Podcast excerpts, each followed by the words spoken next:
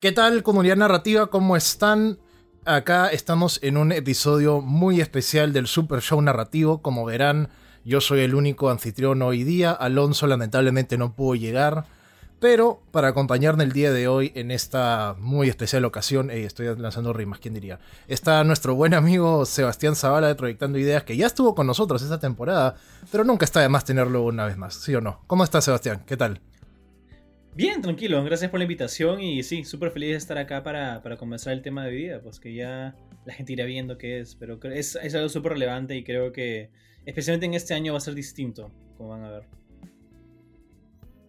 Sí, de todas maneras. Bueno, como ya habrán visto por el título de este video, hoy día queremos lanzar nuestras proyecciones, predicciones, polla, lo que quieran llamarlo, de los Oscars de este año 2021. Unos Oscars que, gracias a Dios, se van a llevar a cabo. Parece que en un momento no, se iba, no iba a pasar.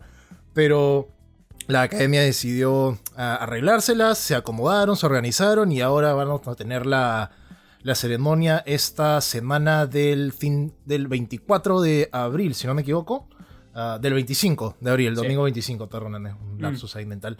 Eh, sí. Y nada, queremos justamente acá con Sebastián ir categoría por categoría, ver las películas que, o bueno, y cortos en este caso, que nosotros creemos podrían ser las ganadoras, y lanzarles una pequeña lista, y luego ya compararemos cuando salga los ganadores. Así que, sin más preámbulo, creo que es momento de empezar. Ya, ¿O tú tienes algunas últimas palabritas, Sebastián, antes de, arrancar?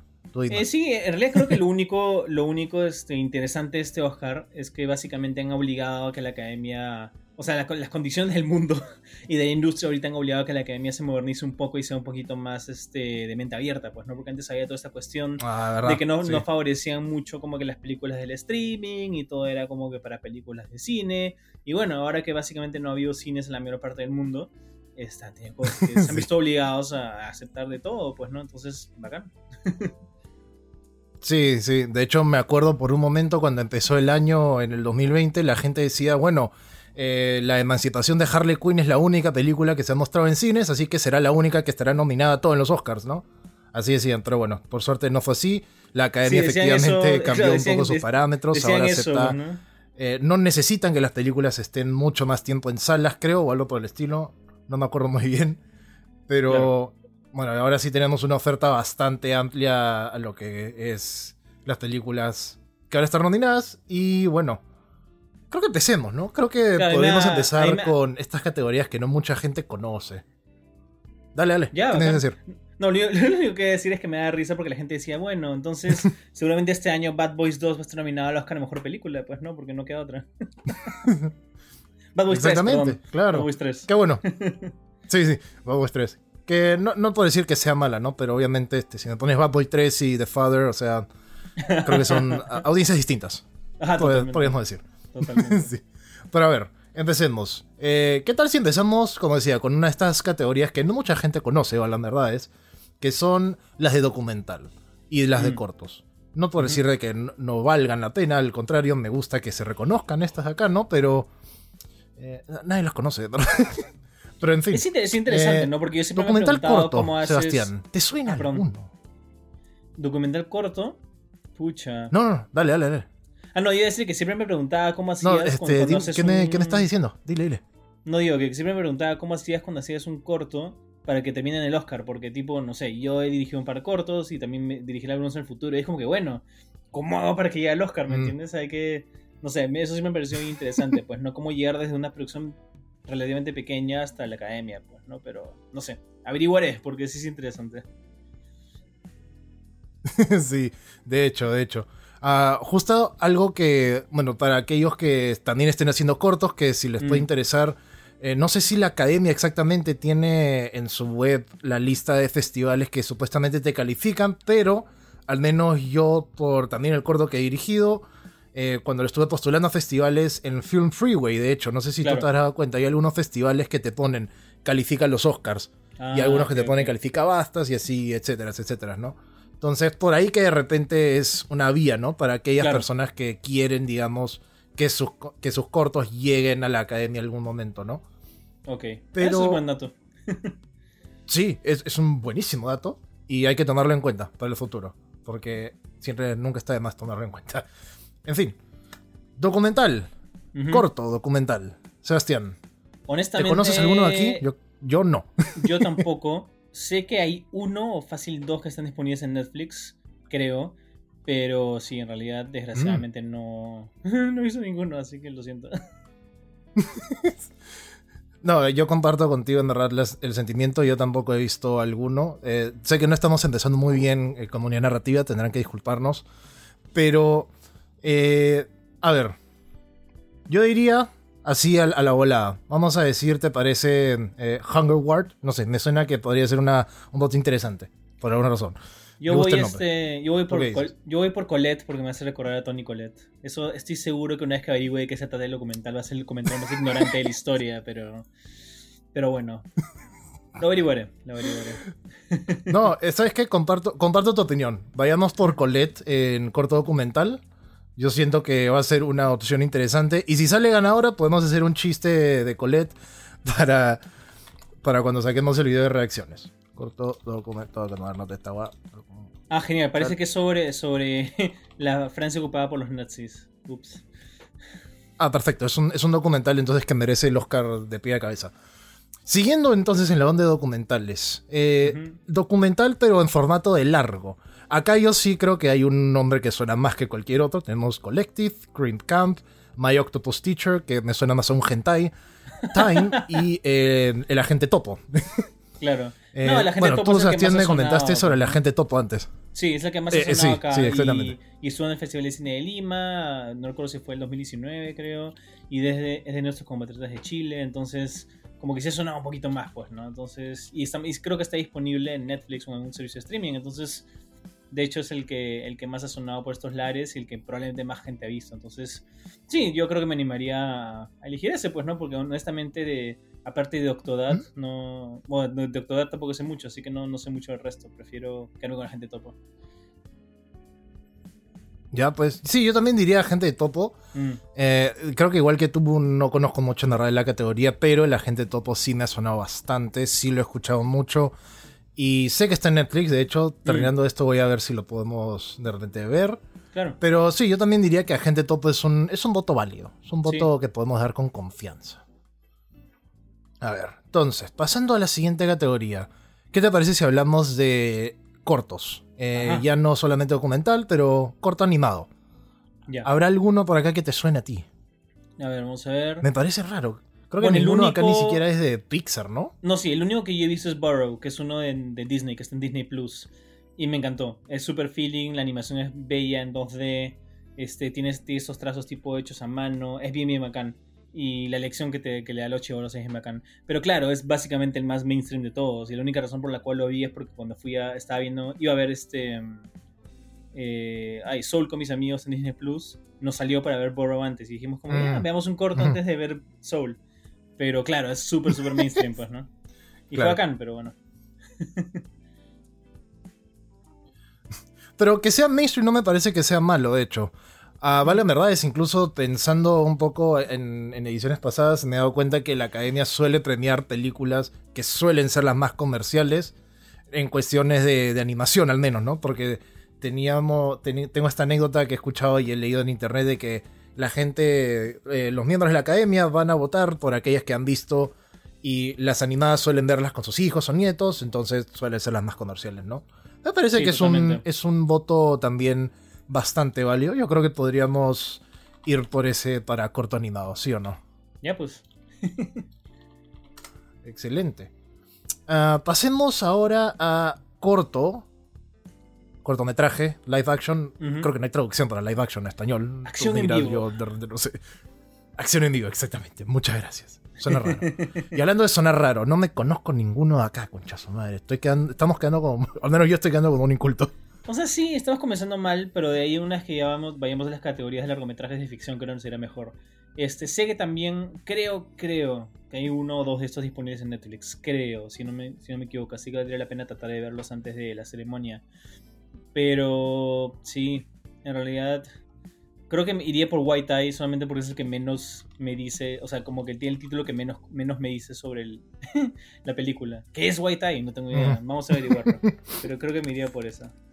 Todo mal, estamos adivinando. Eh, yo, de hecho, estamos adivinando, sí, que estamos empezando mal. Por favor, gente que esté viendo este video, no se vayan, confíen en nosotros un toque.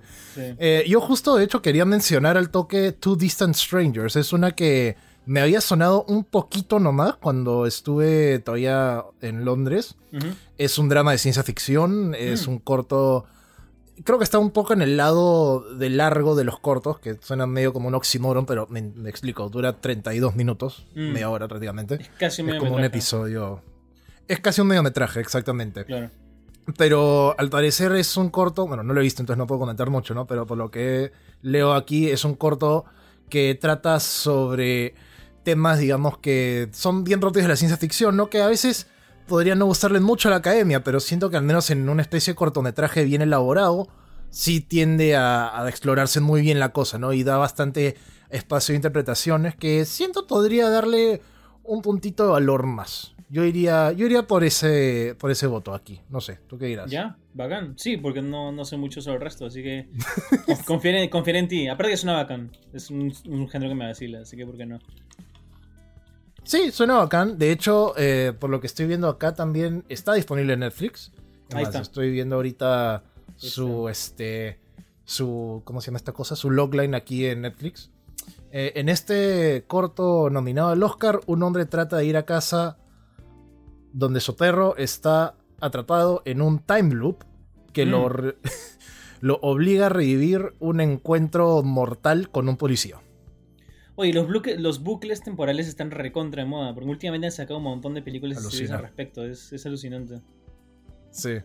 Bueno, será cuestión de explorar eso en un futuro, ¿no? Con algo nosotros. Sí, claro. ¿Sí o no? Sí, claro. Ah, ahí está. Hay que aprovechar la moda. Sí, pues. Pero mientras no sea sobre el coronavirus, todo bien. En fin, vamos a la siguiente categoría. Ahora cosas que de repente ya conocemos un poquito más. Eh, ¿Te parece si vamos a maquillaje y peinado? Creo que esta es una que sí podríamos sacar algunas de estas.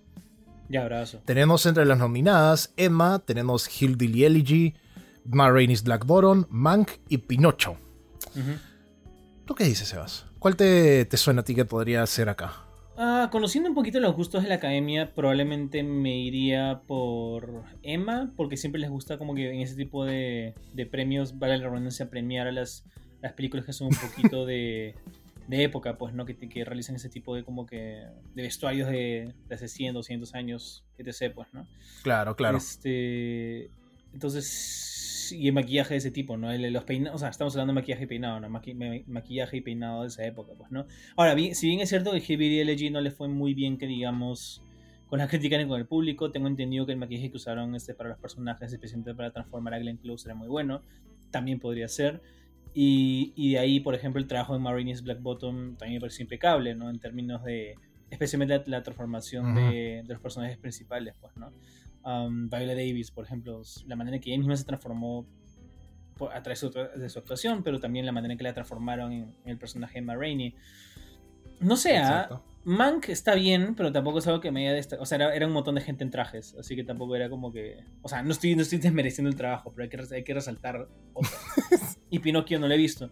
Entonces, probablemente. Claro, a comparación, creo que de las otras, Mank es la más este, low-key, por así decirlo. Claro, o sea, entre comillas. Entonces, sí. Es Emma. Para mí es o Emma o Hillbilly o Ma pero entre esas tres. Probablemente Ok, eliminaría a Hillbilly porque es la peor de las tres películas. y de ahí me quedaría entre Emma y Ma probablemente. ¿Tú a quién, tú cuál prefieres?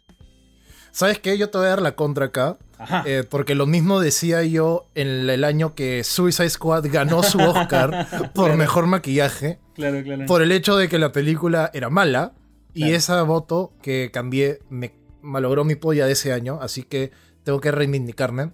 Hillbilly, yo, eh, yo voy por Hillbilly. Sí, como dices, no tuvo la mejor, el mejor recibimiento con la crítica y con el público. Pero, por lo que he visto en Steels, porque en verdad no me he visto la película, discúlpenme a personas que estén viendo esto. Como no he visto la película, igual, por lo que he visto en Steels, sí se ve que es un, es un trabajo merecedor, creo yo. Y sí, tengo ese bichito adentro que me dice anda por la que no crees que será. Así que voy a ir por Hillbilly. ¿Tú qué dices? Eh, ya, entonces para que no sea igual, yo me voy por Ma A ver qué pasa. Ya, vamos entonces. Kill Billy y Ajá. Eh, pasemos ahora, sigamos con la onda de arte entonces y vayamos a diseño de producción, dirección de arte, como se dice acá en Lima. Eh, tenemos The Father, Marainis, Mank, News of the World y curiosamente Tenet. ¿Tú cuál dirías? Hmm, eso es interesante. Este. cuál me iría? Bueno, The Father no la he visto todavía porque yo he visto la obra de teatro y solo increíblemente mm. deprimente y, triste que es y honestamente no está en el humor porque iba a terminar hecho basura. Um, y de ahí el resto sí les he visto. O sea, News of the World hace un muy buen trabajo a la hora de recrear como que esos ambientes del viejo este, ¿no? De, la época en que se desarrolla la historia. Mank también hace un muy buen trabajo a la hora de desarrollar la, época de oro de Hollywood, pues, ¿no? Con, la recreación de los estudios y los rodajes, y la, mansión este, de, cierto personaje en, la película. Ma también está muy bien, aunque al tener una sola locación, bueno, un exterior y un interior, de repente podría ser un poco más limitado. Y Tenet también es excelente y tiene 3 millones de locaciones, entonces hay un trabajo bastante amplio ahí, pues, ¿no? Mm. Hasta destruir un avión, entonces... Sí, justo iba a decir eso, me estaba acordando y había dicho, ¿por qué está Tenet? Y dije, ah, bueno, si destruyen un avión tipo real, manjas. Claro, real. Porque eso, eso sí no había olvidado, no puedo creerlo. Claro, ¿no? Y van por todo el mundo, hay muchísimas escenas, muchísimas, este, muchísimas locaciones este, todo el diseño pues no de esta máquina que los, que los hace ir al, al, al mundo el que está con el tipo al revés. Entonces, considerando que creo que no, sé cuántos más, cuántas más nominaciones tiene Tenet y considerando que tampoco va ganaría, aunque estuviese nominada o no, los premios más grandes, creo que se lo haría Tenet. No creo que, no estoy, o sea, yo, no estoy seguro si va a ganar. Probablemente The Fire o Marine le va a ganar simplemente porque son películas que han sido mejor recibidas.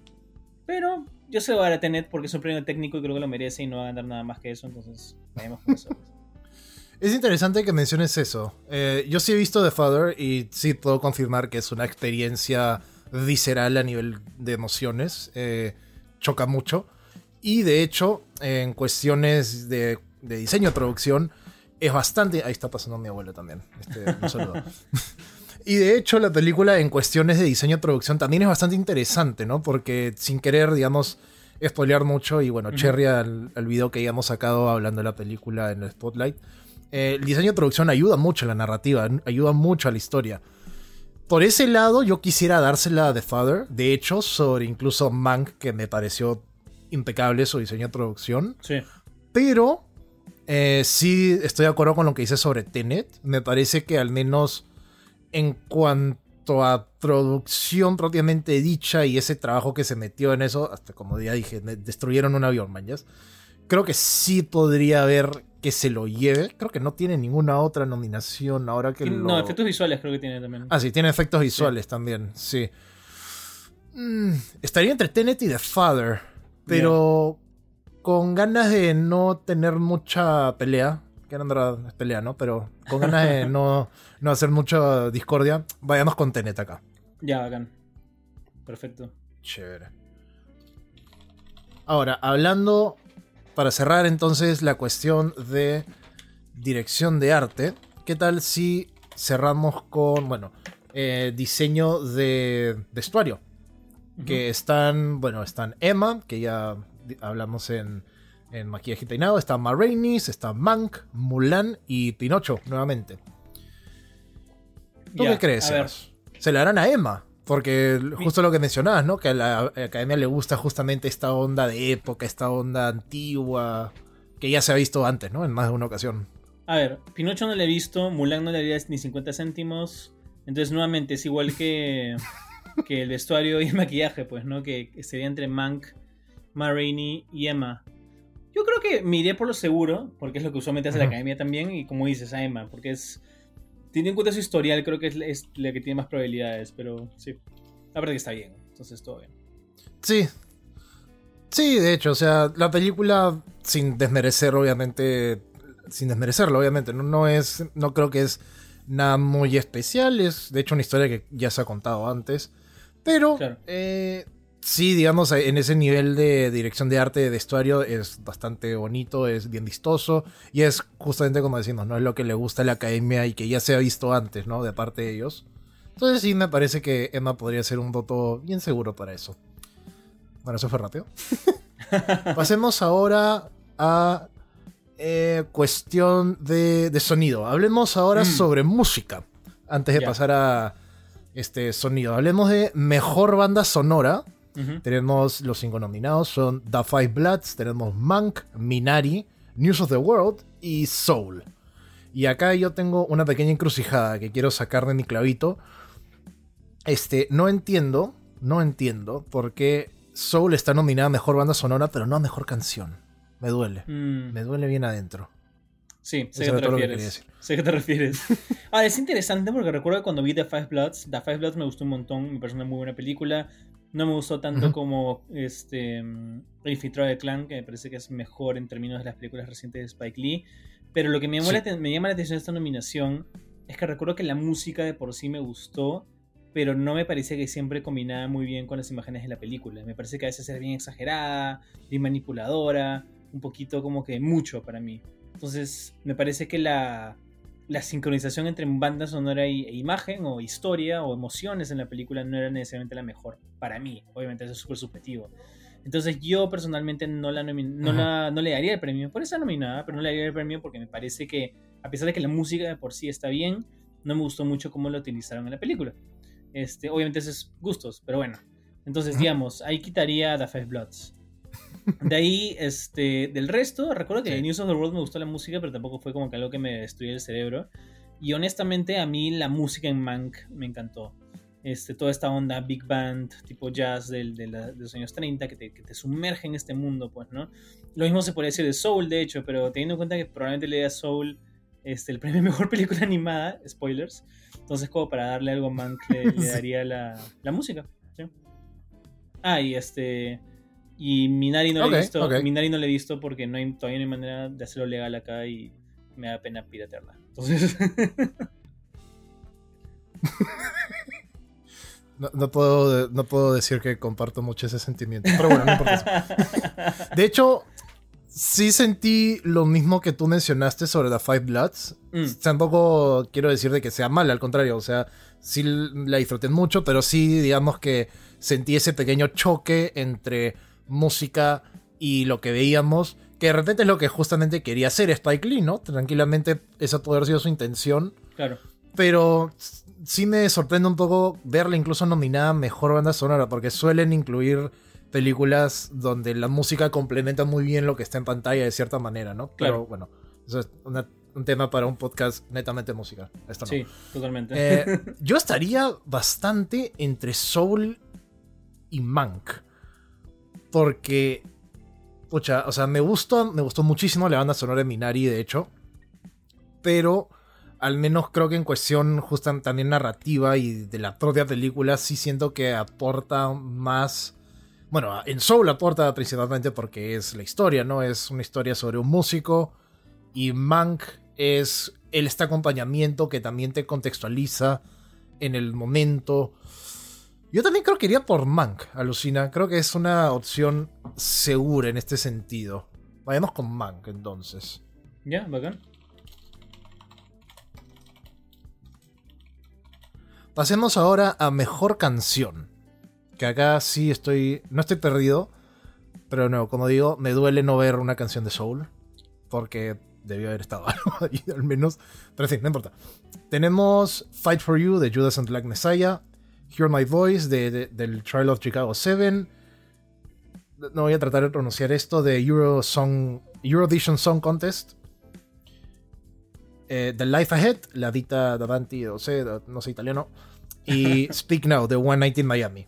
Ah, acá la veo bastante entre Speak Now y Fight for You. Al menos siento que en cuestión de la canción en sí, estas dos no solamente tienen una, o sea, tienen contexto dentro de su película, ¿no? Pero también creo que pueden trascender un poquito más y hablan sobre también, digamos, los problemas que están viendo las personas de, de, las personas afroamericanas dentro de, sus comunidades en estos momentos, ¿no? Porque ambas películas suceden más o menos durante la misma época. Teníamos eh, Malcolm X, teníamos a Muhammad Ali, teníamos no resto de personajes de One Night in Miami, no puedo creerlo.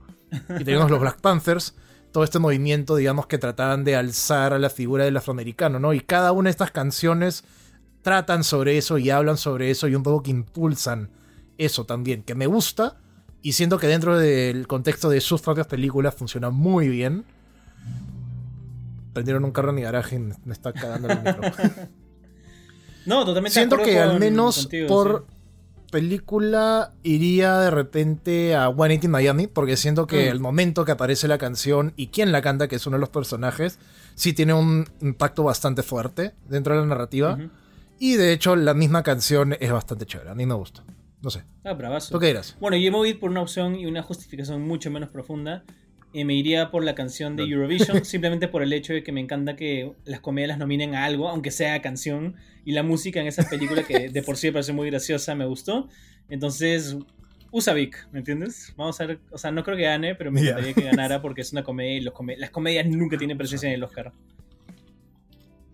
Perfecto, me parece válida tu opinión. No, no, puedo, no puedo criticar nada. me gusta, me gusta que haya, que haya variedad. Está bien. Claro. No he visto, he hecho eso. Voy a verlo. Voy a verlo. eso. Ah.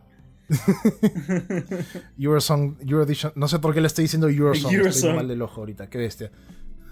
Eurovision Song Contest. Tengo que ver esa tela. No la he visto todavía. Ah, o sea, es un vacilón. Es como para no pensar. Es verdad. Ey, esas son películas que necesitamos de vez en cuando. No podemos tampoco ponernos muy exquisitos siempre. Claro. Especialmente ahorita, sí. No, no me quiero deprimir. Sigamos. Pasemos ahora a mejor sonido. Tenemos Greyhound, tenemos Mank otra vez, News of the World, Soul y Sound of Metal. ¿Tú cuál crees que pueda ganar acá? Yo creo que eso está ya súper. O sea, Sound of Metal. Tiene otro nombre de la película, weón. Sí, sí. Sound of Metal. O sea, la, manera en que manejan ahí la, mezcla y el diseño de sonido, que ahora se ha combinado en una sola categoría, para meterte en el mundo al personaje principal es alucinante, es algo que no se ha hecho antes. O sea, el, sonido en las otras películas está muy bien, nadie está diciendo lo contrario, pero esto es, esto es revolucionario, entonces sí, sí. Sound of Metal, no hay, no hay otra opción. Sí, o sea, por más de que me haya encantado justamente la mezcla y el diseño sonoro de Soul, siendo una película mm. animada, por más que me haya gustado Man, cómo se trata de eso, Greyhound y News of the World no las he visto, entonces no puedo comentar. Puta, Sound of Metal trata justamente sobre sonido, weón, o sea, sería un poco ilógico que, o sea, bueno, no quiero decir ilógico que, que, no ganen, ¿verdad? Porque nunca sabes, ¿no? Ellos tienen su, su, punto de vista, pero está en el, como digo, está en el mismo título de la película. Es de lo que trata la película. Sería raro que no se la lleve. Entonces sí, yo también Sound of Metal para mí es la fija ahí. Y de hecho, ese de paso me encanta que no hayan nominado a... Me encanta que no hayan nominado a Tenet. De hecho, ese de paso a sonido. Sí, pobre, pobre este Nolan debe estar llorando porque no tiene su nominación a sonido. Claro, y es como que bueno, de repente si hubieras hecho que el diálogo se escuche, estaría nominada, pero Exacto. No quiero recordar esa escena en el bote donde solo escuchaba el motorcito y no escuchaba a la gente hablar, bro. Claro. Qué asco. Ah, pasemos ahora. A, a vista de que no hay una conexión muy lógica, entre mm. categorías, hablemos solamente de película animada. Ya. Tenemos Onward, tenemos Over the Moon, la nueva película de Shaun the Sheep, que no puedo creer, me había olvidado que esto salió el año pasado. tenemos Soul y tenemos uh, Wolf Walkers. Que acá me parece está en verdad entre dos, que yo diría serían Soul y Wolf Walkers. Sí. Sí. No sé, ¿Cuál crees tú que pueda llevársela? ¿no? Porque tenemos claramente una que es más comercial, es de, Disney, que es Soul. Pero obviamente tenemos Wolf Walker, que es una propuesta de repente un poco más eh, artística, más de autor, ¿no? ¿Cuál crees tú que podría ser? Mira. o sea, por un lado me encantaría Wolf Walkers. Porque sí es un poquito absurdo que Disney gane todo. Y obviamente Disney es este monopolio gigante. y y, nadie quiere los monopolios, y es una corporación gigante, y son corruptos, etc. Pero a la vez, Soul me encantó. Entonces, es un problema. Ah, sí, es, complicado, men, porque por más que me encantaría ver algo como Wolfwalkers ganar, Soul también me pareció muy buena. Está muy bien hecha. Sí. Está muy bien hecha. O sea, en todo, guion, dirección, eh, este, eh, las voces, el, sonido que ya hemos hablado, la música, o sea, animación. Es complicado. Mira, honestamente. Vamos por Shaun the Sheep, entonces. no, yo creo que al final voy a ir por Soul, porque además conociendo la academia, lo más probable es que Soul gane. Entonces, si vamos a ser realistas, ya pues. Sí, pues creo que, como habíamos mencionado, ¿no? O sea, la academia suele premiar las películas que ellos ven, que suelen ser las que ven con su familia, ¿no? Y Soul, tampoco es que sea un. Tampoco creo que es. Bueno, si fuera a ganar, es un ganador desmerecido, como de repente ha pasado en el pasado, ¿no? Siendo que igual es una muy buena película y que si tienes Disney Plus, no sé qué estás esperando. Anda, mírala si no la has visto. Exactamente, exactamente, sí. Y en realidad el concepto de la película no es muy mainstream, o sea, no es, no me entiendes, no es Cars, no es este, pucha, Kung Fu Panda, ¿me entiendes? O sea, es, es literalmente una película sobre el más allá y los, los, conceptos antes de la vida, y es como que lo hicieron mainstream, ¿me entiendes? Entonces es como que ni siquiera, o sea, es mainstream porque es de Disney y Pixar, pero no por la historia, ¿no? O sea, sí, pero tranquilo, no, no le faltes ese respeto a Kung Fu Panda, por favor. Pero Kung Fu Panda, Kung Fu Panda es nuestra infancia. es como decir... Obvio, pero no la pongas al, mismo level. O sea, ¿sabes a qué me refiero? No, no, no le bajes el level. Como Shrek. Shrek es ah, intocable. es la mejor animada de todos los tiempos. Ah. Somebody. No, ya, no es la mejor. No, lo paremos. Sigamos con la onda entonces de gráficos generados en computadora. Hablemos de efectos visuales. Tenemos Love and Monsters, The, Midnight Sky, mm. Mulan, The One and Only Ivan, y Tenet. Y acá yo estoy bien confundido porque no sé qué hace de Midnight Sky aquí o, bueno, Mulan puedo entender por qué. Pero no me parece. O sea, mira, Mulan, nuevamente, no le veía ni China. Midnight Sky lo entiendo porque creo que hay un montón de efectos visuales escondidos. Este, y aparte, como es una película súper bajo presupuesto, el hecho que hayan podido hacer una película de esa temática y que haya salido tan bacán creo que es igual, es, o sea, vale la pena como que reconocerlo. Aparte que la película me encantó, la puse en mi, lista de las mejores del año pasado, es bravaza. Este, y de ahí, este, Love and Monsters es una que me muero por ver. Me he pedido a Blu-ray y todavía no llega, así que estoy esperando que llegue. Va a llegar pronto, pero no sé si llegará antes que el Oscar, así que no sé si la podré ver antes. Este, pero sí, me muero por verla. Entonces, de ahí, ¿qué más? ¿Qué más, qué más he visto? ¿Qué más he visto? eh, bueno, no le iban. Bueno, la, bueno, Tener y de igual no le he visto a alguien. Sé que es una película original de Disney Plus. Sé que es sobre un gorila o algo así, pero no sé si alguien la ha visto. no conozco a nadie que me haya hablado de esa película, entonces no sé qué, no sé qué decirte. Entonces, honestamente, por lo que, o sea, de hecho, las únicas, la única que he visto ahí, las únicas que he visto ahí son Tenet y Mulan. Como digo, Mulan no le vi ni China, entonces tendría que irme por, ah, no, y Midnight Sky. No, yo creo que mira por Midnight Sky, simplemente por porque sé que es una película de poco dinero y que el, el hecho de que hayan podido hacer tanto con tan pocos recursos y que les haya salido algo tan bacán, no solamente a nivel narrativo, sino a nivel, nivel visual y, que sea tan inmersiva, me parece que vale la pena premiar. No creo que gane, algo me dice que va a ganar Tenet, porque Nolan, este, pero igual se lo... igual se lo, o sea, yo pongo Midnight Sky porque me encanta esa película. O sea, Tenet también, también me gustó, pero me estoy yendo por el underdog en esta, en esta ocasión. Me encantaría compartir tus sentimientos sobre Midnight Sky, pero personalmente a mí no me vaciló mucho, verdad. Creo que podemos, conversar eso otro día de repente. Uh. Eh, pero eh, sí, no me odies. A nivel de, efectos visuales, creo que sí también podría, bueno, sí, haciendo memoria, sí puedo ver por qué la podrían considerar. Claro. Y sí, es cierto, es una película de presupuesto mucho menor que comparaba a Tenet, obviamente.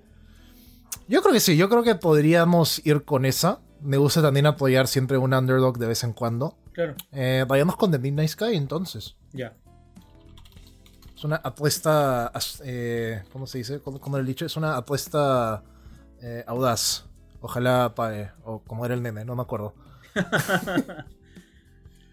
¿Te parece si pasamos ahora a. Edición de repente. actor y actriz. bueno, sí, edición. para terminar con el Gracias, técnico, ¿no? Claro sí, terminamos con técnico y ya pasamos a las otras secciones. Muchas gracias. ¿Cuándo no, Sebastián ayudando acá, carajo? Maestro. Y de ahí puede ser cinematografía, pero bueno. Sí, este, ya, se está, se está, adelantando mi amigo aquí, No se preocupe. Eh, en mejor edición tenemos mm. The Father, tenemos Nomadland, Promising Young Woman, Sound of Metal y Trial of Chicago 7. Para mí esta categoría está un poco difícil. no sé tú, ¿qué dirás? Está bien reñida, porque encima son estas películas muy distintas, con diferentes estilos de edición, diferentes ritmos, diferentes propósitos, diferentes tonos. Pucha. Ah, yo creo, ¿sabes qué?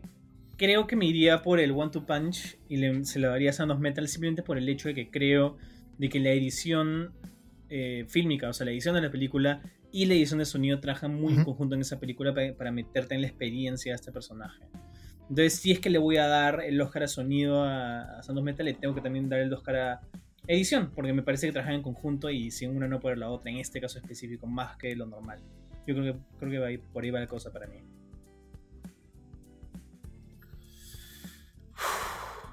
Pucha, yo también estoy entre la espalda y la pared, o como se diga en, español, no sé en verdad, me lo sé en inglés. Eh, para mí está súper difícil. The Father tiene una edición impecable. Nomadland es también un feeling parecido a The Father, pero igual es distinto, ¿no? Porque es un ritmo más, este, ¿cómo decirlo? Más contemplativo y más introspectivo del personaje. Promising Young Woman me gustó muchísimo la edición. Sound of Metal sí tiene una edición que, como dices, va bien de la mano con sonido. Y bueno, Trial of Chicago 7 también es impecable en ese sentido. Creo que de estas cinco, por no decir que es malo para nada, creo que la más. La menos fuerte, mejor dicho, por no decir la más débil, es Trial of Chicago 7, porque siento mm. que en cuestiones de edición no es de repente tan potente como lo fue The Father o como fue Promising Young Woman en algunos momentos. Igual hacen muy bien estos cortes entre los espacios temporales. Sí, claro. Yo creo que iría contigo, Lucina. Porque sí le veo el mérito a Sound of Metal de mezclar justamente la edición visual con la edición de sonido. Y cómo ambos están tan cuajados en la historia. Yo siento que esa podría ser también una apuesta. Una apuesta segura, por así decirlo. Ya, chévere. Y bueno, como ya te habías adelantado, queremos ahora hablar de, dirección de fotos, cinematografía, una categoría que a mí me gusta mucho porque siempre estamos viendo cuadros bonitos en pantalla cuando le empiezan a, anunciar. Tenemos Judas and the Black Messiah, tenemos Mank, otra vez, creo que es la más nominada este año, mm. eh, News of the World, Nomadland y Trial of Chicago 7. Ah, antes de de repente hablar sobre cuál creemos que debió ganar ¿Cuál crees tú que debió estar? Porque a mí me duele un poco que no esté Promising Young Woman. Promising Young Woman también le he pedido, no la he visto, estoy esperando el Blu-ray.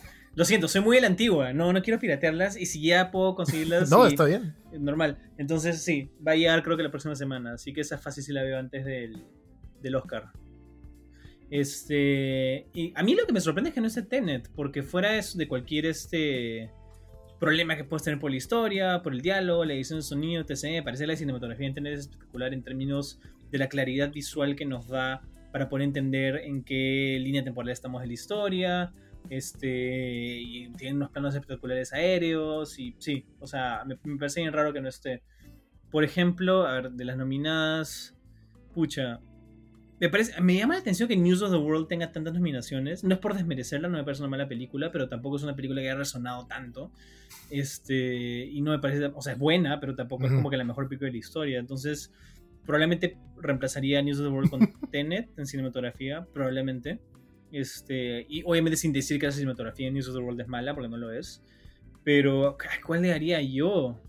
Pucha, probablemente, o sea, no Nomadland todavía no la veo. Entonces probablemente iría. Uf.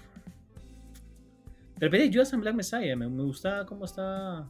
Cómo está iluminada, cómo está, cómo está encuadrado. Sí, sí, probablemente. Porque Trial of Chicago 7 está bien, pero tampoco me destruye la cabeza en términos visuales. Y Mank es. O sea, me gustó la recreación. O sea, Mank fue mi película favorita el año pasado. Me encanta, me gustó la recreación de la época. Pero no es algo que no se haya visto antes. Entonces, creo que Judas Black Messiah me parece un poquito más transgresor en ese sentido, probablemente. Ok, ok. De hecho, sí, también me gustó mucho Judas and Black Messiah a nivel visual. Mm. Eh, tanto dirección de fotografía como la dirección propiamente dicha. De hecho, sí me da un poco de pena adelantándome también que no esté el director entre las nominaciones de mejor dirección. Mm. Pero bueno, eso es tema de otra conversación, ¿no? Porque no he visto. Hay una ahí que no he visto. Eh, pero yo sí diría que de repente en cuanto a cinematografía, a mí me gustó un poco más Mank, alucina. Mm. Por el, hecho- mismo, el mismo hecho de que es blanco y negro. Siento que ahí en cuestiones de iluminar para blanco y negro, no puedo decir de que iluminar a color es fácil. O sea, muy por el contrario. Tú y yo sabemos que es una guada bien difícil. Sí, pero es Pero creo blanco que- y negro es distinto, pues. Claro, blanco y negro es distinto y creo que hay un nivel de técnico mucho mayor ahí. Y también a nivel de propuesta narrativa y propuesta artística, creo que el, el blanco y negro de Mank me gustan mucho.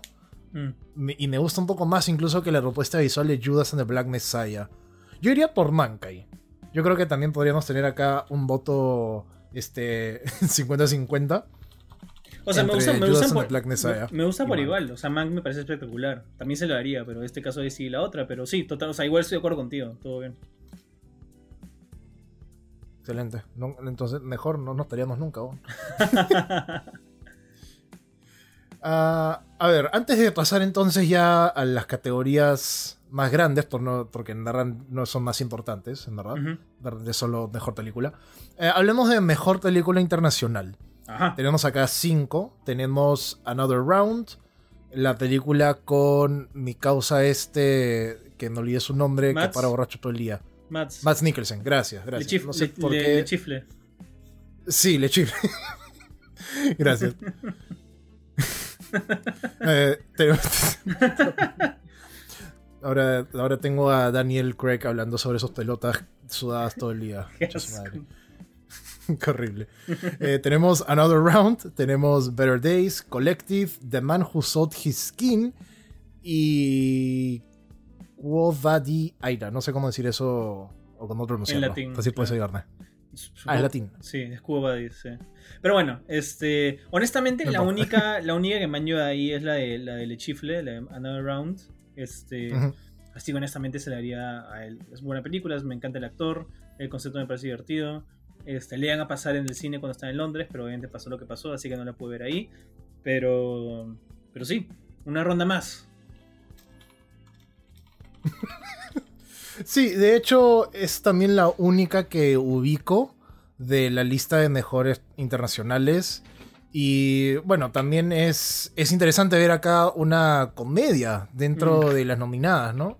Por más de que sea, digamos, una película que eh, parece ser bien chonguera, yo tampoco la he visto, entonces no puedo comentar mucho. Claro, es una No comedia dramática. Es una comedia dram- o sea, Claro, no es una no comedia dramática, ¿no? Claro, no es Eurovisión, ¿no? Pero es una comedia dramática. claro. Exacto. Pero sí, de hecho, por lo que tengo entendido, y bueno, este, adelantándonos un poco a mejor dirección, Thomas Dinterberg, el director de Another Round, está nominado a mejor dirección, entonces eso Mm. debería de dar algún indicio, ¿no? Eh, yo creo que me guiaría por eso en verdad. De hecho, la quiero ver, voy a tratar de verla antes de los Oscars. Por ahí si me puedo ver alguna de las otras también trataré, ¿no? Pero yo iría con el voto a Another Round, otra Mm. ronda, porque también quiero un trago ahorita, concha su madre.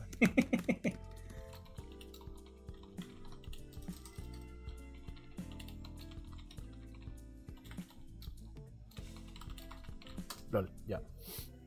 Ah, bueno, cerremos entonces ahora con las grandes categorías, como suelen decirse. Empecemos con eh, secundario. Empecemos con actor secundario. Ya.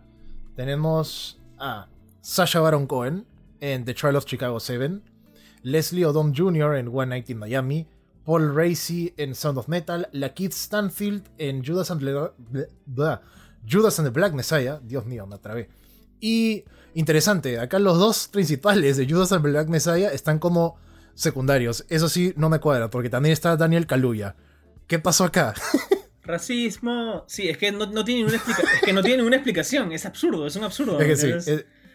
es, es- es absurdo. O sea, toda la gente que ha visto Judas and the Black Messiah saben claramente que, bueno, los dos comparten protagonismo casi por igual, creo yo. Claro. Pero me atrevería a decir de repente a nivel dramático, el personaje de Stanfield es obviamente claro. el protagonista. Sí, pues. Él debería, él debería estar, no debería estar en supporting role, me parece una falta de respeto.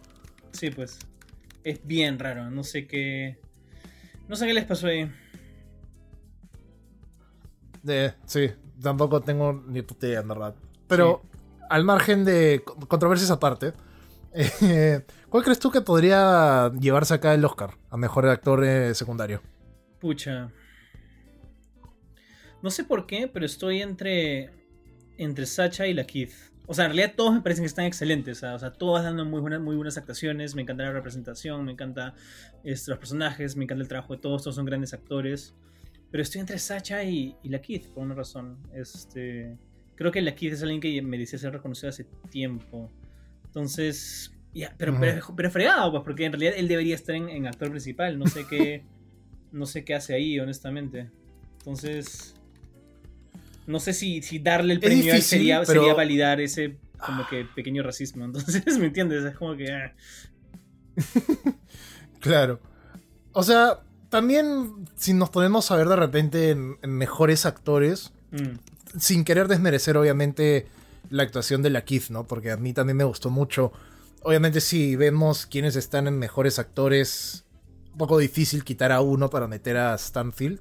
De mm. repente quisieron igual validar su, su actuación poniéndola acá, pero a la vez despierta estas conversaciones, ¿no? Que hace este huevón que su rol fue prácticamente principal dentro de secundario, ¿no? Pero bueno, yo voy a desempatar ahí tu, tu, este, tu dilema y te voy a decir que yo iría por Sasha Baron Cohen.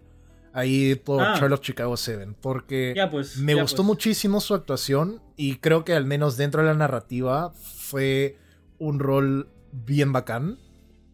Que lo ayudó mucho a expresarse como actor, ¿no? Cosa que, no, por no decir que no ha hecho mucho antes, o sea, tú ves su repertorio y lo han hecho mil huevas antes, ¿no? Pero siento que al menos en Pro Chicago 7 sí explora un poco más de lo que él puede ser capaz, ¿no? Como actor. Entonces sí, yo iría con Sasha ahí. Ya, pues vayamos. Ya, bacán. Eh, pasando entonces a Mejor Actriz en... Mm. De reparto del secundario, tenemos... De reparto, gracias. No sé por qué dije secundario. Dios mío, estoy, estoy con el inglés. Muy mal. ¿Qué importa? Tenemos a María Bakalova de Borat Subsequent Movie Film. Excelente título. Tenemos a Glenn Close de Hillbilly Elegy. Olivia Colman de The Father. Amanda Seyfried de Mank. Y voy a tratar de decir este nombre. Espero no este, descuartizarlo. Yu Jung Yoon de Minari. A ver, como yo te dije, todavía no he visto Minari. Eh, ya vi que el Blu-ray sale en mayo, así que tendré que esperarme hasta mayo, lo siento. Este, pero hey, voy a contribuir con el cine independiente. Este, entonces, mira, a mí Amanda Seyfried me gustó un montón en Mank. Sé que hay gente que tiene sus detractores, pero a mí me gustó bastante. Pero yo creo, y nuevamente, me iría por María Bacalova en Borat, simplemente porque es una película, es una comedia, y nuevamente, mm. como siempre digo, es raro ver una, una comedia en los Oscars. Y además es una, es una actuación bien, bien fregada, porque tú te pones en, los zapatos de esta chica y es como que todas las cosas que tuvo que hacer actuando, mm. creando un personaje, haciendo que uno empatice con ella y encima mientras estaba rodeada de gente que en su mayoría creía que era una persona real y no una actuación. Entonces, eh, o sea, yo me hubiera hecho la pila, ¿entiendes? Yo, no hubiera podido hacer eso ni en un millón de años. Entonces, la, la valentía de esta flaca, sí, yo se lo doy a ella, ¿me entiendes? Claro. Ok. De hecho, sí, o sea, entiendo de dónde vienes y sí, de hecho, me parece que en cuanto a lo que ella tuvo que hacer como actriz, es jodido, es bien difícil. Y sí, me quito el sombrero a ella por lo que hizo. Me parece que incluso pensando en algunas escenas en particulares, pienso en la escena con Rudy Giuliani, que claro. Y bueno, también es bacán ver una comedia como esta que esté recibiendo no solamente acá una, una nominación, pero también en otra categoría que vamos a hablar en un toque. Pero yo sí he visto Minari y tengo también el precedente de los BAFTAs, donde Yoon ya ganó mejor eh, actriz de reparto. Mm. Y yo también creo que iría por Yoon, sin querer desmerecer obviamente el resto de, de interpretaciones que hay acá. Y en especial a María, porque sí, tipo, es bien chévere lo que ella hace, pero Yunes es la abuelita que tú quieres ir y abrazar, tío. Es, mm. es espectacular su actuación ahí. Y sí te, te, recomiendo tener los tissues bien listos cuando estés viendo Minari. Porque no, no, te estoy diciendo qué está pasando, qué va a pasar, obviamente. pero es bien paja, es bien bonita. Es una bonita historia. Yo se lo doy a Yun. Ya, abrazo. ¿Hacemos 50-50 aquí o cerramos con Jun? ¿Tú qué dices? No, 50-50, porque no he visto la película, entonces no puedo, no puedo decir. Perfecto, no hay problema. Excelente. A ver. Antes de repente de pasar a actor y actriz eh, principales, hablemos de guion. Ya. Porque tenemos dos categorías acá. Tenemos mejor guion adaptado. Mm, Tenemos Borat, Subsequent Movie Film. Tenemos The Father, Nomadland, One Night in Miami y The White Tiger. mm. ¿Te has visto todas? ¿No te has visto algunas? ¿Cuál crees que gane? O sea, no he visto El Padre porque como te digo, no estaba en el humor para llorar y deprimirme. Y aparte que, o sea, pero yo, o sea, he visto la obra de teatro original en la que está basada la película, entonces sé qué va, sé cómo termina, sé todo, ¿entiendes? Me imagino que es una adaptación, entonces hay diferencias, pero igual. O sea, no, no, no soy totalmente ignorante en relación al tema. Este, y no sé cuál es White Tiger, a menos que me hagas recordar eh, y esté diciendo de piedra, pero no sé cuál es. Eh, White Tiger es una. Me parece que es hindú. Puedo estar equivocándome, pero sé que está en Netflix. Ya. De hecho, debes haberla visto. Siempre está en la, en la paginita de inicio. No me acuerdo. pero, en fin. Bueno, Eh, entonces, Borat, The Father, Nomadland, iría- One Night in Miami, Claro. White Tiger. ¿Cuál creerías tú que pueda este, salir ganador ahí? Yo creo que me voy por One Night in Miami, ¿ah? no, le, no, no le está dando mucho amor, es una buena película, este, y sí, sí, o sea, probablemente, no sé, creo que probablemente gane Nomadland, pero no, me voy por One Night in Miami a ver qué pasa. Algo me dice que me ve pésimo en esta polla, pero no importa. Ok. Ey, para eso están las pollas, para reírnos y luego lamentar los 10 soles que pusimos de, de entrada. Sí, pues. Yo también quisiera ir con One Night in Miami porque la película es bien buena y me sorprende incluso saber de que fue la primera película de Regina King, que en verdad Sí. es bien sorprendente. Sí. Eh, y sí, el guion me gustó muchísimo. Me gustó bastante cómo manejaban el tema de la información y cómo se adaptó, por lo que tengo entendido, de su obra de teatro al cine. Es bastante... No hacen muchos cambios, pero mantienen muy bien esa esencia teatral y cambiándole al código cinematográfico sí es bastante, bastante chévere. Yo también iría con One in Miami. Ahora que lo veo bien, iría por esa. Igual mi espíritu interno me dice que debería decir The Father, porque es- esa weá me, me hizo trizas. Mm, Pero quiero ir con One in Miami para no estar muy depre cuando esté viendo esto. ya, bacán. Pasemos entonces a mejor guion original. Y acá tenemos Judas and the Black Messiah, Minari, Promising Young Woman, Sound of Metal y The Trial of Chicago 7. Y por alguna razón siento que se la van a dar a Sorkin, no sé tú. Sí, o sea, mira, yo se la probablemente. Pucha. Ay. Es que claro, de ahí no he visto ni Minari ni Promising Young Woman. Este, y de las que he visto, que son Sound of Metal, Judas y Trial of Chicago 7, probablemente yo se la daría a Sound of Metal, solamente esas tres, obviamente, porque el, el concepto y la ejecución de la película me encanta. Y claro, mucho de la chamba está en la- el diseño sonido, en la edición y todo eso, pero creo que todo se origina en el papel. Um, pero sí, o sea, conociendo la academia se dan a Sorkin. Así que pongamos a. O de mi parte ponga a Trial of Chicago 7, simplemente porque me da impresión.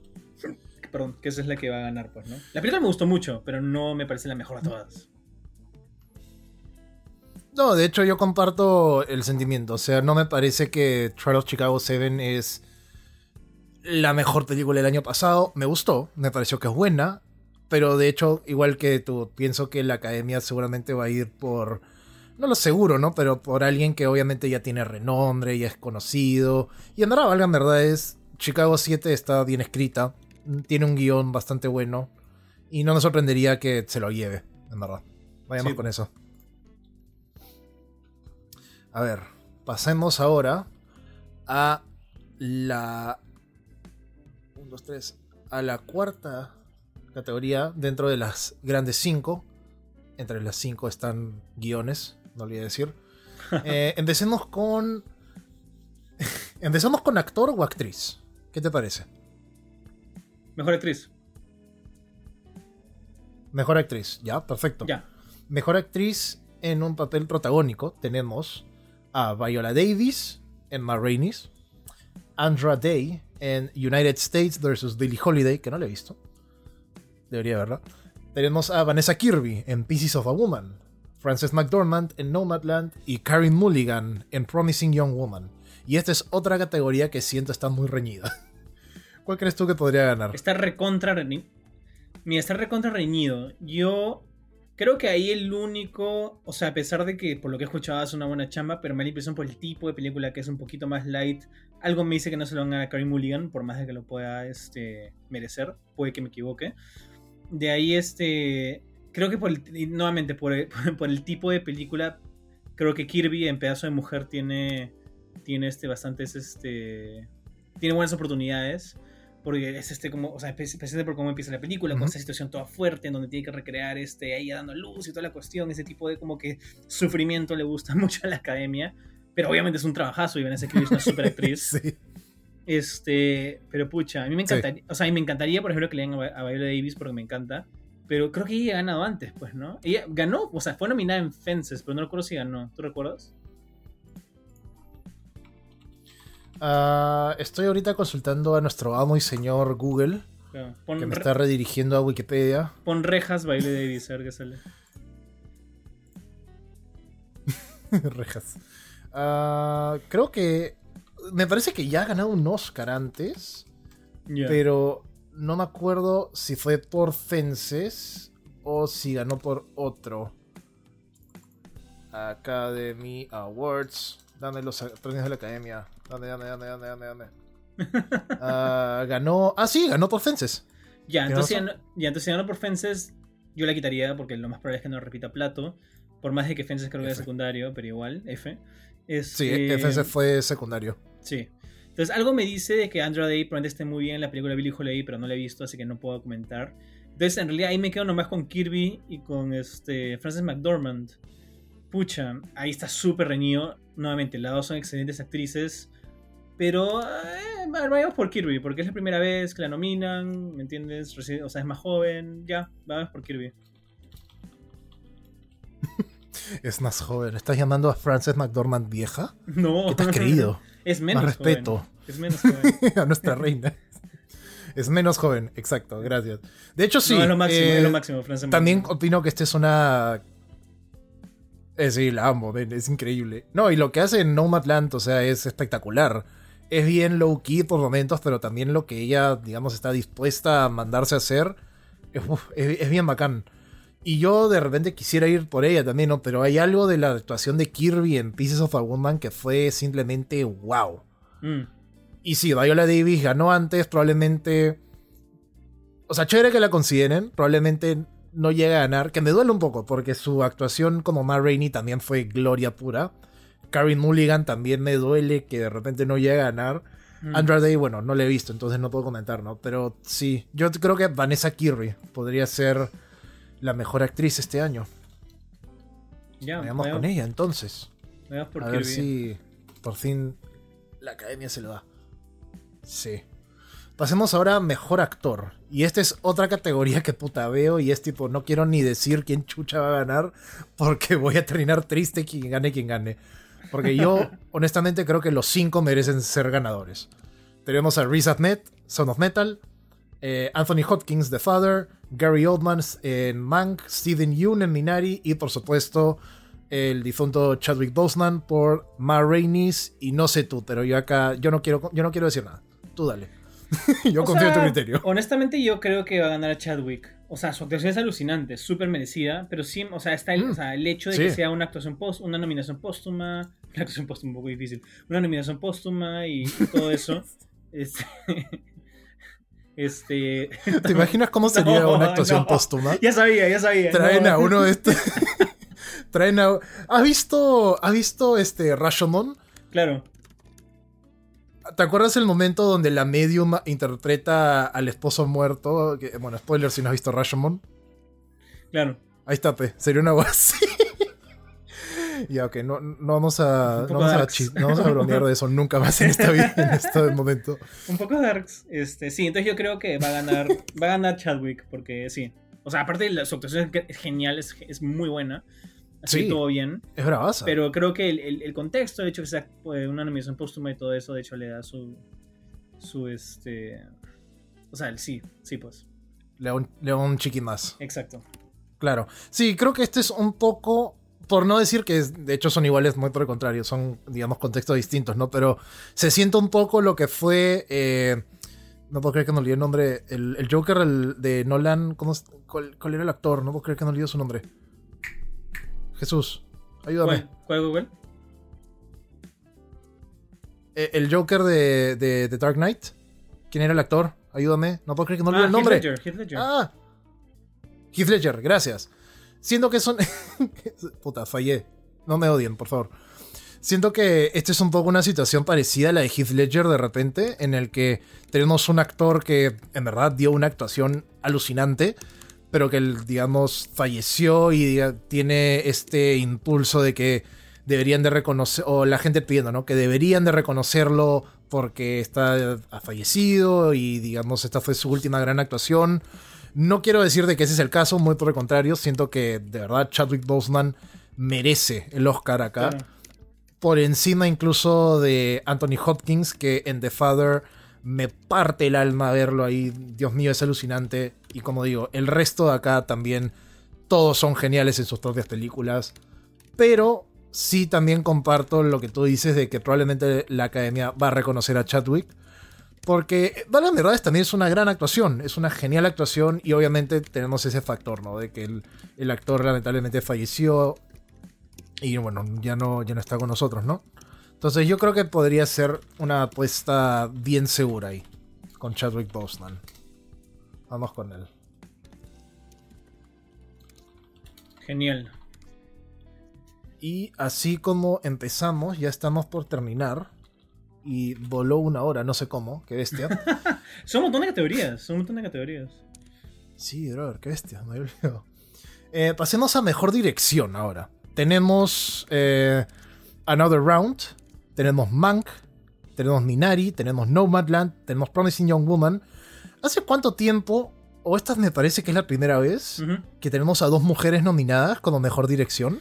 Eso es lo más triste, es como cuando dijeron como que Stephen Yeun es el primer actor asiático que se nomina mejor actor. En el 2021, ¿es en serio? sí, exacto. ¿Qué han estado pasando los últimos 100 Bueno, sí sabemos lo que está pasando los últimos 100 años, pero es bastante deprimente. es bastante deprimente este este, que todavía estemos teniendo esas, esas primeras veces, pues, Sí, pero en verdad, veamos, creo que el lado positivo acá, obviamente, es deprimente que recién estemos teniendo estas primeras veces, como dices, pero por otro lado, es bacán ver que ya estamos teniendo estas primeras veces, ¿no? Y, yo, de hecho, con, habiendo dicho eso, yo, acá yo reduzco la, la, nómina de dirección, mejor dirección entre las dos mujeres, porque, bueno, sin mencionar Thomas Winterberg por Another Round, que no he visto, no puedo comentar. A mí me gustan muchísimo más la dirección en Nomadland y Promising Young Woman. Mm. Que, bueno, no muchísimo, ¿no? Pero sí me gustó un poco más a comparación de Mank y Minari. Por no decir que tienen mala dirección. Muy por el contrario, me parece que son excelentes. Pero siendo que Nomadland y Promising Young Woman son. Uf, son geniales. Y más genial aún considerando que es la primera película de Emerald Fennel, que es la dirección, la directora de Promising Young Woman. Claro. Claro, que es la que sale en The Crown. sí, que él eh, que es una persona que viene de actuar, ¿no? En una serie como The Crown. No, claro, o sea, como, como primera chama es, alucinante. sí, es, alucinante, genial. Sí. Es genial. ¿Tú quién crees que podría ganar aquí entonces? ¿Crees que la academia vaya por la nueva sangre, por así decirlo? ¿O vaya por una opción un poco más segura? Mira, yo creo que si Anna Run gana mejor película extranjera, no creo que repitan el plato de, de Parasite y se le den también el mejor. Bueno, otros premios, ¿no? Aparte de película extranjera. Entonces, digamos que eliminamos Anna Round. De ahí Mank. Mank es clásica academia, es una película sobre el mundo del cine, o sea, no me sorprendería, mm. pero si quieren como que atraer más gente y no crear controversias y no ser tan predecibles, digamos que no, digamos. Ahí nos queremos con Minari No Matan ni Promising Young Woman. Sí. Minari no la he visto. La quito también. Entre Nomadland y Promising Young Woman yo diría Nomadland. Así que por mí, vamos por Nomadland. Sí, de hecho, eh, como digo, me, gusta muchísimo la dirección en Nomadland y Promising Young Woman. De repente sí creo que la dirección de Chloe Zhao en Nomadland es un poco más madura, de hecho es un poco más seria. Promising Young Woman es mucho más chonguera, no de repente es tanto la onda de la academia, pero hey, estuvo nominada, así que cualquier cosa puede pasar. Vayamos con Nomadland por Chloe Zhao. Eh, me parece que es una opción segura dentro de esas, ¿no? Y bueno, de hecho, entre Nomadland y Promising Young Woman, yo estaría bien difícil, pero por fines prácticos, digamos Nomadland. Claro. Y así como empezamos, que ya lo dije, así como empezamos, ya terminamos y tenemos la categoría más importante de la noche, señoras y señores, tenemos mejor película. Y lamentablemente no habrá un Parasite este año, sad por eso. Pero tenemos igual buenas películas acá. Tenemos The Father, tenemos Judas and the Black Messiah, tenemos Mank, Minari, Nomadland, Promising Young Woman, Sound of Metal y The Trial of the Chicago 7. Trata de decir todo eso sin respirar. ¿Quién va a ganar? Mira, para mí. Para mí, honestamente, probablemente esté entre Nomadland y Mank. Nomadland porque son las que más ha sonado, tiene más trayectoria, la actuación de, de, todo el mundo, este, de, de Francis McDormand, la temática, este, y Mank, porque no, como te decía, es la, opción más tradicional para la academia. Es una película sobre la historia del cine, es una película sobre ellos mismos. Les encanta esa, esa cuestión. Pero ah, yo me iría por Nomadland, a ver, a ver qué pasa. Ok, Nomadland. Yo acá diría para hacer un voto 50-50. Porque yo sí he podido ya verme todas. Este. Dio la piratería, no mentira. Eh, yo sí he podido ver todas. Y yo creería que The Father podría llevarse mejor película. Alucina. Y de repente suena un poco contradictorio considerando que creo que The Father no le hemos puesto en ninguna otra. como ganador en ninguna otra categoría antes. Pero siento que al menos como película, me gustaría que esta sea reconocida. Alucinante también que es la primera película de este director. Eh, pero siento que es, es, una historia completa. Es una historia y está realizada de una forma alucinante. Sí, yo voy a ir con The Father. Yo voy a ir con mi, con mi corazoncito interno. Voy a ir con The Father. Vamos con eso. Y bueno, tenemos nuestra, nuestra polla. Para aquellos que estén acá en YouTube, porque esto va a estar en YouTube y seguramente en Spotify, eh, voy a poner acá al medio, no sé en qué, la voy a estar apuntando, pero al medio de este video va a estar nuestra polla un ratito, para que vean más o menos nuestras opciones, nuestras decisiones si no están de acuerdo con lo que hemos dicho, abajo están los comentarios. Comentarios, díganos que somos unos locos, díganos que estamos mal, díganos en qué nos equivocamos, eh, díganos cuáles creen que ustedes debió haber estado ahí. Y bueno, yo estoy bien ansioso por el 25, no sé tú, Sebastián. O sea, sí, honestamente yo el año pasado no le hice mucho, no le di mucha bola al Oscar. Este, creo que por lo que estaba viviendo solo y estaba fuera del país, es toda la cuestión, entonces era un feeling distinto. y este, y curiosamente a la gente que hace cine, porque estoy haciendo una maestría en dirección de cine, a la gente que hace cine no le interesa tanto. Es bien raro, hay como que cierta delimitación entre la gente que hace cine y la gente que es fanática del cine. Y la gente que es fanática del cine le encantan estas cosas y la gente que hace cine es como que no, en realidad voy a estar ocupado ese día, ¿me entiendes? Probablemente es en un rodaje, entonces como que no les importa tanto. Entonces creo, creo que fue un contexto distinto. Pero este año que bueno, voy a estar acá en mi casa nomás. Este, sí, pronto la veré hablando con mis patas, porque... Y aparte que a mi familia me veo que sí le gusta. A mi novia le da igual, así que nunca la he visto con ella, pero... Pero sí, vamos a ver qué pasa. este, aparte que es interesante, como te decía al inicio, porque hay, más, hay más películas de streaming, pues, ¿no? O sea, es así un contexto súper raro y súper distinto. Tiene que adaptarse. Sí, de hecho sí, de hecho creo que este es, este es uno de los primeros años en los que me he visto todas las películas del Oscar, ¿vale? En verdad es hace varios años que no me veía todas. Y sí, pues como varias han estado ya disponibles en streaming, hay un feeling distinto. Siento que puedo ver y hablar de todas las categorías, no solamente con, con mis amigos, digamos, que son fanáticos del cine, pero también de repente con mi familia, que no es tan fanática como otros, ¿no? Y ahí va a ser bien bonito, va a ser bien bacán verlo. Eh, vamos a cruzar los dedos de que salgamos todo bien. Eh, no hay plata de por medio, solo hay orgullo personal. Y no sé tú, yo estoy bien ansioso, como ya dije. Sebastián, escucho tu tipeo bien agresivo y me estoy tocando un poco. Quería agradecerte nomás por haber venido acá hoy día y haber estado acá conmigo esta bonita hora. Me, cago de risa y eso ha pasado más rápido de lo que me esperaba. Sí, sí, alucina, ha sido casi hora y media, hora y veinte más o menos. Este... Sí, hora y diez. No, sorry, este en realidad estaba buscando porque ahora que hemos visto este, lo de la polla, me he dado cuenta que hay algunas que no he visto, entonces estoy viendo cuáles están disponibles. Hay varias, o sea, películas como Judas que ya le había visto en Amazon Prime, este, pero hay otras que están, como decíamos, de streaming, pues, ¿no? Y otras que sí voy a tener que esperar un poco para, para ver en físico, pues, ¿no? Porque todavía no tenemos este, cines, ¿no? O sea, como te digo, en mayo sale Minari, Nomadland todavía no está disponible acá, creo, desgraciadamente. Este, para eso hay que recurrir al crimen, desgraciadamente.